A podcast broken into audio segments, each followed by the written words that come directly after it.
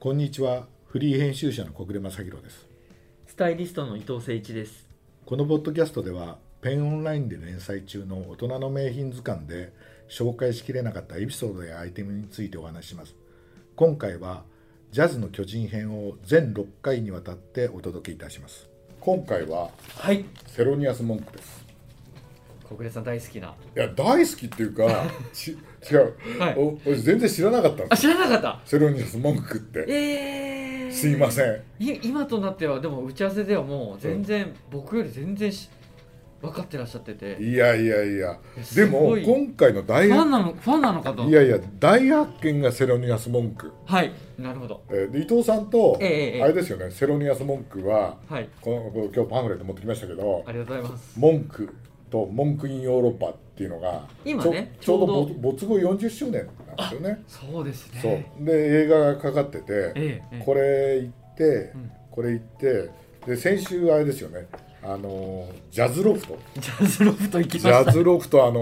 ーあれですよ藤ね沢まで。久下沼海岸まで行き ましたよ行きま最したよ後ねまで行って。ででそれはなぜ言ったかっていうと、ええええジャズロフトっていうのはあのユージン・スミスの,、あの水俣やった時にちょうど一緒ぐらいにかかった映画で、そうですね。でそこにセロニアス・モンクも出てくるんですよね、はい。えーやっぱりそれも見てみたいなっていうのがあって行ったわけですよね、はい。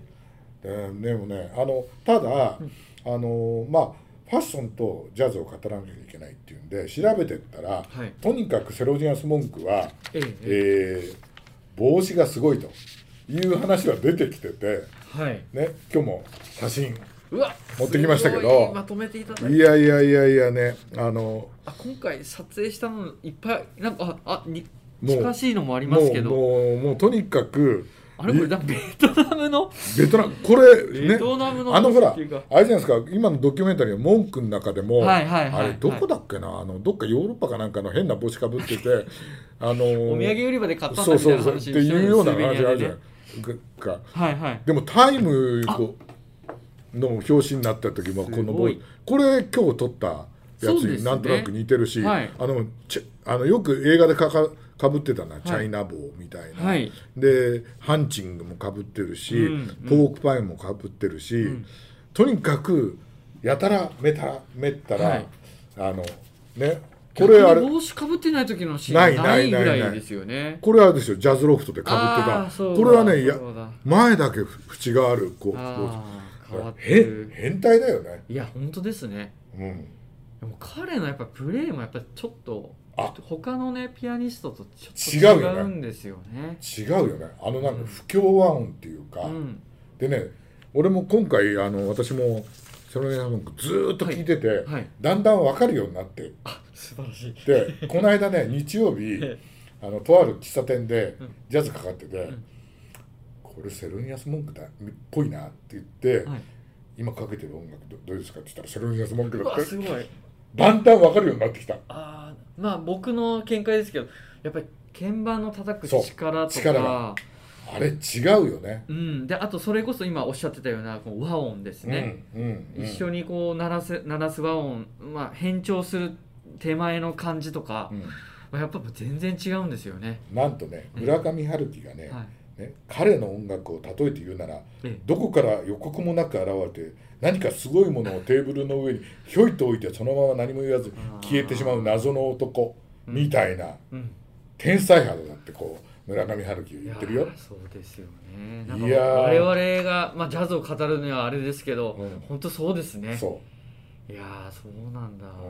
うん、でもね、あのーこのねええ今日持ってきたんですけど村上春樹が編で訳してるうんいろんな、まあ、本人も書いてるし、ええいろんなところを集めたやつなんですけど、はいはいこれに書かれてるんですけど、はいね、彼がね最初にかぶった帽子は、この本によると、はいトマス・ヒッタリングっていうねドイツの高名なジャズ評論家書いてるんだけど、はいはいあの彼がかぶる帽子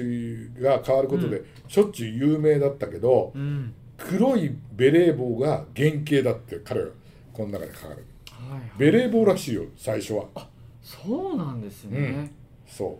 あそれはあんまりあまあたまには写真で出てきますけども、今回メインでね紹介したああいう中折れのねうんあのーいわゆるトラッドながトラッドな感じのうんロールがちょっとこうブリムが短い感じがうんイメージかと思ってたら、したらベレー帽らしいよそうなんでっすてね書いてあったでちなみにこの本にはねえ別のバリー・ファレルってえいうバ人リー・かフなァレルはい、うん、が書いてんだけど、え日本に旅行にした時には、うん彼は絹のうん丸帽子スカルキャップって書いてあるんだけど、うんを東京で買ったって書いてあ るでパリではクリスチャン・ディオールの帽子も買ってみたいなええで来月ニューヨークに戻ってくる時はフィンランドの帽子を手に喜びを内に隠しつつああこれはヘルシンキで手に入れたものだろうって語るんじゃないかって、じゃあちょっとひょっとしたらあのーいわゆるツアーに行くときうにん帽子を買うのはちょっと楽しみそうでそうそうそうそああ多そう分ねいう節ありますうねそうででもうんうんすごいね、うん超おしゃれで、うんもうねとにかくスーツが体にぴったりフィットしてないと落ち着けない感じになってなるほだからあのカフリンクスがどはいはい見当たらないって騒いでもうステージに登らないって言ったりとかするらしいですよあそうなんだなんか頓着ないのかなと思ったらそういうところはやっぱすごいすごいらしいよだから執着とい多う分か帽子もうんおしゃれの一つのこう現れみたいなね、うーんいうようなとこあだろから特会議会いろいそうろそうそうそ気分だけじゃなくてそうやっぱり洋服に合わせながらそう彼なりのコーディネートのう、うん、あったんですでよあねとこの映画の中にさ、えあのコート着てさえええピアノをだからステージにコート着て登ってたらしいよ、いやいやそうでしたうん、ねだから多分もしかしたらえスーツ気に食わなくて俺はコートのままみたい なそれはあるかもしれないだってさあれあのこのねあのええ文句のドキュメンタリー映画に出てくる飛行機に乗る時もさはいもうもう着てましたね着てたよね、はいもうね普通は脱ぎますよね脱ぐよね、はい俺胃の一番に脱ぐもんね、はでもずっと着てたもんね、はいあそうなんだらしいよなんかえだからね今回のまあね、まあう、ん巨人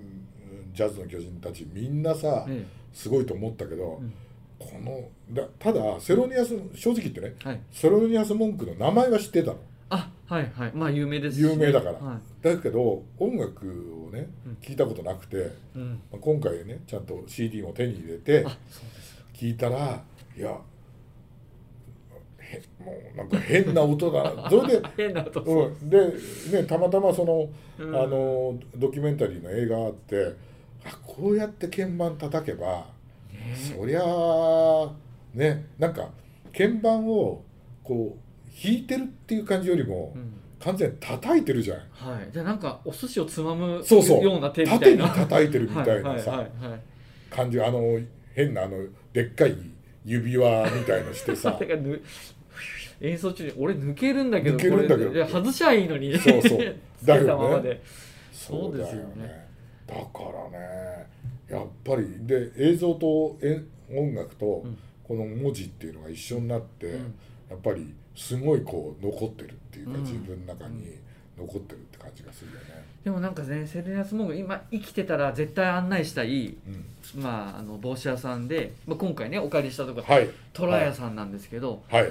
すべて今回あの、まあ、ディテールカットでサブカットで、まあ、2つご紹介しますけど、あのー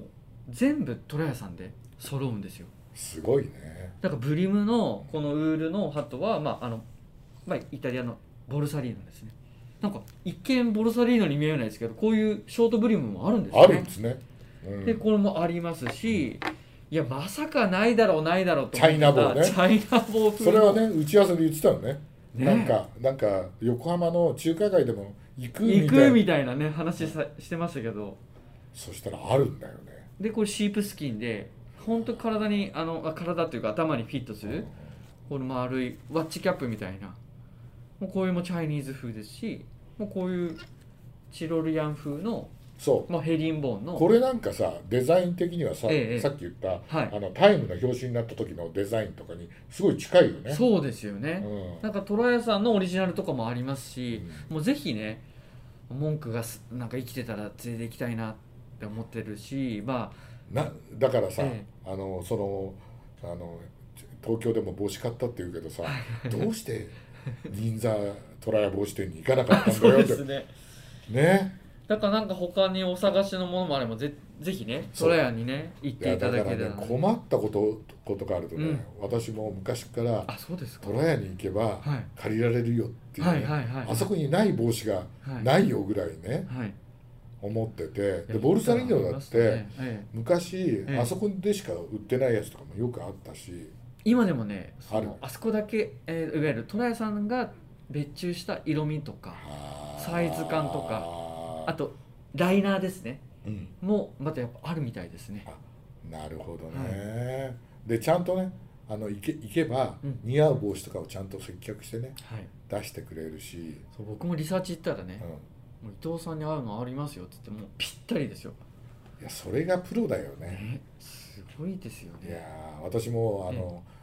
ロンドンのジェームス・ロックはい行ったけど、うん行って取材に行って、えあの全部見せてもらったけど、、はいやー見せてもらった後、はいいやバリエーションで言ったら銀座トラヤさんの方が全然すごいのになってね、 えああそうですか、うん、思いましたよいろいろ見られた小暮さんが言うんだったらもう間違いないいですやあそこは本当に天下一品ですよあであ最近はねやっぱり、あのコロナがあるんでええいらっしゃらないけど、うん僕よく行ってた頃は外人さんがあ海外の方がやっぱあそこにねうん買いに来てででもうやっぱりズバリこれいいよとかって言ってちゃんと選んでくれるから、なんか頭の形だけじゃなくて、うんあのそのいわゆる眉毛とか、うんそうそう目目とかあとね正しい帽子のかぶりか方ぶをり教えてくれ方とるかそれをねちゃんとね教えてくれなるんかからレクチャーしながら一緒に帽子を選んでくださる、うんうん、うんだから自分新しい発見もありますよね、なるほうどんね、、私はなんかもうベレーなんて似合わないっていう人い意外に行くとベレー帽いいやつがあったりとか選んでくれるからね、やっぱりやっぱりそういうのが、まああそこってあの調べたら1917年創業ですよ、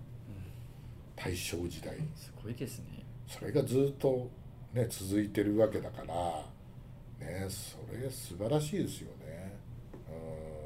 うんいやーぜひねセロニアス文句行ったらね狂気して多分買い物してたと思うよそ多うですよ分ねうん帽子好きの彼のことだからね、はいはいうん、いやでも今回ははい、本当にこのセロニアス文句の存在を知って、うん勉強になりましたね、はい音楽もあの毎日のように今聴いてるし、うんすごいいいジャズミュージシャンだったなというふうに思いますねありがとうございあまりしがとたうございました